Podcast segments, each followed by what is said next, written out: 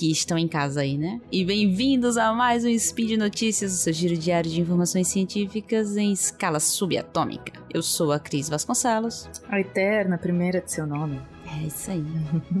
e o meu é Thaís Botti. A imunoglobulinazinha do SciCast. Yes. Que tá tendo muito que falar de imunoglobulinazinhas Opa! esses dias. Opa, pode perguntar, não, não canso não. Pode perguntar. É isso aí. E hoje, dia 15, coronia do calendário Decatrian e sábado, dia 13 de março de 2021 do calendário gregoriano. Pega teu cafezinho que a gente vai conversar um pouco sobre regeneração a la Wolverine. Speed Notícias.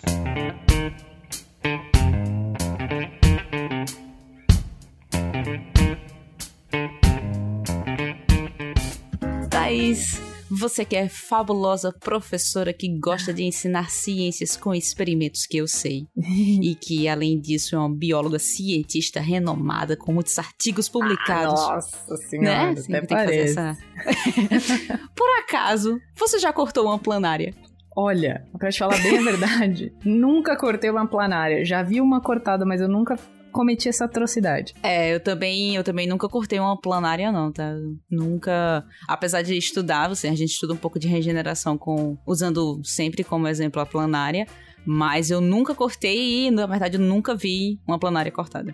Eu já além vi. de fotos e vídeos. Eu já vi uma cortadinha na, na faculdade, a gente viu, mas na, na aula de Zou. Mas eu não, não fiz parte do momento que ela foi cortada e eu tenho, apesar de já ter participado da morte de camundongos diversos, é, eu acho meio sacanagem esse tipo de coisa. Tipo, teve um- uma vez que a gente teve que fazer um, um- sacrificar um sapo pra, pra uma aula e, tipo, me pegou muito, sabe? Então eu tenho sempre essa. Me pega sempre ter que matar animal e, e daí eu sempre mato com a maior dignidade possível, imaginável. E eu acho que a planária não tem muita dignidade. Ah, mas a planária regenera, né? pois é, né? Explica aí então, Thaís, o que acontece na planária. Para a planária regenerar, é, é preciso que tenha, ela tenha umas células que chamam neoblastos, que são os neoblastos, que são células que não são diferenciadas, ou seja, elas conseguem fazer muita coisa ainda, elas não são especializadas e elas participam do processo de regeneração. Por isso que quando a gente corta uma planária no meio, a gente ganha duas planárias, porque cada uma parte do que você cortou se regenera e ela regenera a parte que está faltando. Se você cortar ela no meio, uma metade cresce a cabeça, a outra metade cresce o rabo. Se você cortar ela longitudinalmente, ela só cresce o lado ou esquerdo ou o lado direito. Claro que esse processo ele é simples, né? Porque a planária é um bicho que a gente chama de platelminto. E ela tem um sistema digestivo incompleto e ela não tem sistema circulatório. Tenta fazer isso com uma minhoca. não vai dar certo. É, Thaís. A gente tem outros exemplos pra dar de regeneração também, como por exemplo a cauda das lagartixas, né? Ah, legal. Só, é, só que nesse caso é a medula espi- espinhal da cauda da lagartixa. Ela tem uns tipos especiais de células-tronco que são conhecidos como glia radial. Assim, quando a cauda se desprende, porque a lagartixa solta a cauda, essas células elas se pro- proliferam e elas produzem proteínas, diversas proteínas diferentes, o que resulta em uma nova medula espinhal e, consequentemente, uma nova cauda. E é o mesmo comportamento que também é observado nas salamandras. É. A salamandra, só lembrando, ela é um anfíbio, né? Ela é antes da lagartixa. Tá bem antes da lagartixa. Mas obviamente que a gente tem uma diferença aqui, né? A lagartixa ela faz a regeneração só da cauda. Enquanto a planária, ela faz um corpo inteiro partindo de um único pedaço. Só que o plano corporal das planárias, ele é simples. Outro exemplo é a assídia, que é um protocordado que é um organismo marinho em forma de um tubo. Ela parece, parece uma esponja, porém não é, tá? Esponja muito, muito mais primitiva que uma assídia. A assídia é um protocordado. Ela tem uma protonotocorda, que é o que teoricamente viraria a nossa medula espinhal. E ela pode ser considerada o mais complexo de, do- dos animais que conseguem, se rege- conseguem regenerar o corpo inteiro. Mas também porque ela não tem essa simetria, tá? Ela não tem essa simetria que a gente vê nos animais um pouco mais é, complexos do que ela. E ela tem um, um sistema circulatório, mas ela não tem coração. Então, o coração seria um, um- impedimento para que a gente conseguisse regenerar desse jeito. É. Nos no caso dos que liberam parte do corpo, e que essa parte do corpo é regenerada depois, o nome que é dado para o processo é a autotomia. E todos esses organismos, eles são estudados por causa dessa regeneração, por causa dessa capacidade de regenerar. Uma vez que as descobertas nessa área têm implicações no desenvolvimento de tratamentos para humanos com lesão na medula espinhal, por exemplo. Mas, Thaís, chegando aqui na novidade, porque a grande maioria das pessoas, pelo menos que viram isso em ciência no colégio, já sabiam dessa parte que a gente tava Olha falando, né? Só você que prestou atenção Mas- nas aulas de ciências da planária É. cortada ao meio. Exato. Só que a gente tem novidade publicada no dia 8 de março de 2021. Hoje, fresquinho, porque hoje é o dia da gravação deste podcast. Há alguns anos, tá, Thaís, alguns aninhos atrás, porque esses estudos demoram uns aninhos. Opa! a estudante de doutorado Sayaka Mito, ou ela é uma japonesa, ela fez os experimentos no Japão, eu não sei o nome dela direito, então eu tô lendo aqui como eu consigo ler no meu, ja- no meu japonês aqui. Ela estava examinando uma vasta coleção de lesmas do mar em seu laboratório quando encontrou algo bem estranho. Uma das lesmas do mar, criadas em cativeiro em ambiente altamente controlado, mais especificamente uma Elysia marginata, a espécie dessa, dessa lesma do mar, tinha sido decapitada de alguma forma. Hum. Alguém decapitou a lesminha do mar. Denuncia. É. E pra piorar a visão, no maior estilo filme de terror japonês, a cabeça decapitada da criatura estava se movendo e comendo algas. Como se não tivesse nada de incomum ali, nada normal, um dia como qualquer outro para uma lesma do mar sem corpo. né? É bizarro, né? Mas essa, Não. essa menina, Sayaka Mito, ela estuda a vida dessas lesmas faz tempo, né? E por conhecer o organismo da lesma, conhecer como é que ele funciona, ela esperou que a lesma morresse rapidamente, sem um coração e outros órgãos importantes, tá? Porque ela sabia que ela ia morrer, não tinha esse processo de regeneração já descrito nessa lesma. É, no entanto, quando ela foi observar um pouquinho mais de perto, ela, é, ela percebeu a presença de sinais de que aquele ferimento foi tananã, auto-infligido. Infligido. É. Como se a lesma do mar tivesse arrancado sua própria cabeça. Esse é o bizarro. Uhum. Esse é o bizarro. Mas como a gente falou aqui, essa autotomia, que o processo que a Cris falou, ela não é incomum no reino animal.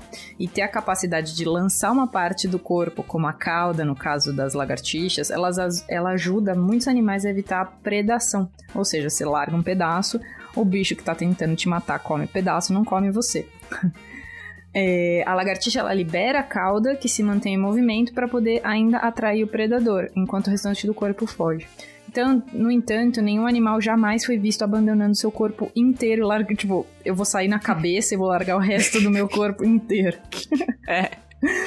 E o que aconteceu surpreendeu ainda mais. A lesma do mar não só apenas continuou a viver, mas também regenerou o corpo perdido em apenas três semanas. É, Thaís. Observar isso levou o grupo inteiro a se aprofundar e realizar diversos experimentos, o que levou a descobrir que algumas lesmas marinhas podem descartar o corpo inteiro e simplesmente continuar rastejando enquanto Meu cultivam um Deus. corpo novo. É maluquice. Em poucas horas, algumas dessas cabeças elas começam a mordiscar algas do mar e em aproximadamente 20 dias essas lesmas regeneram seus corpos, incluindo coração e tudo mais. Cara. É. Como o Thaís citou, esse processo está muito interligado a permitir uma capacidade maior de escapar de um predador. Mas os pesquisadores do estudo relatam que dificilmente esse mecanismo tem essa função nas lesmas, uma vez que a cabeça de uma lesma do mar, ela leva várias horas para soltar o corpo. Em vez disso, esse mecanismo pode permitir que as lesmas se livrem de parasitas que estão no corpo. Uma maneira bem drástica, mas poderia ser isso. Nossa, bem pensado, né? Muito bem pensado. E essa hipótese foi levantada quando o grupo observou um lote específico dessas lesmas marinhas que foram capturadas na natureza, não no cativeiro. Uhum. As poucas que abandonavam seus corpos haviam sido parasitadas por copépodas, que são outro tipo de animal que consegue parasitar essas lesmas. Mas seja qual for o propósito, usando as palavras do pesquisador Kenro Kusumi, biólogo da Universidade Estadual do Arizona, que estuda a regeneração em répteis, se bem que outro tipo de animal, né?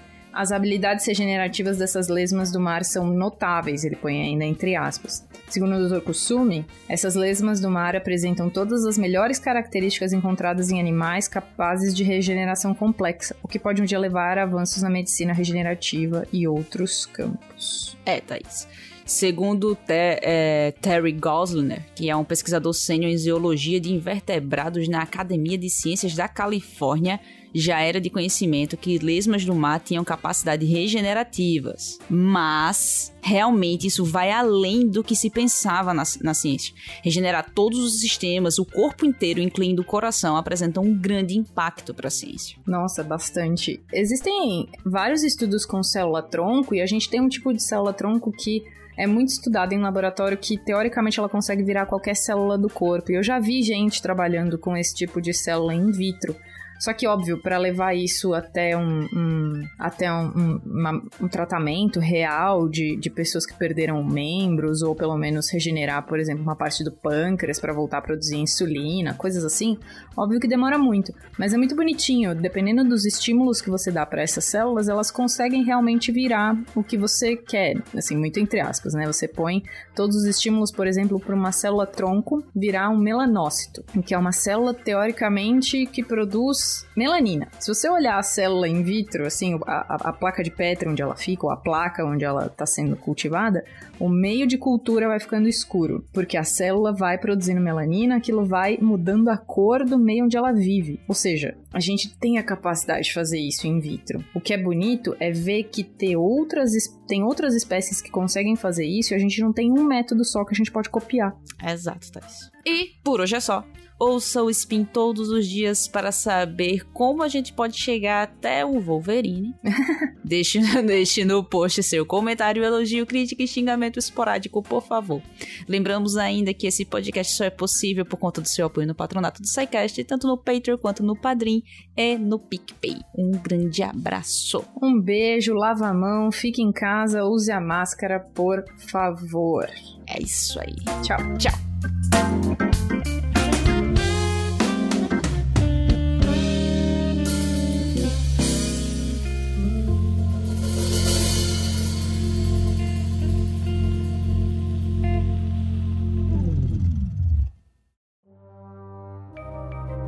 Este programa foi produzido por Mentes Deviantes. deviante.com.br.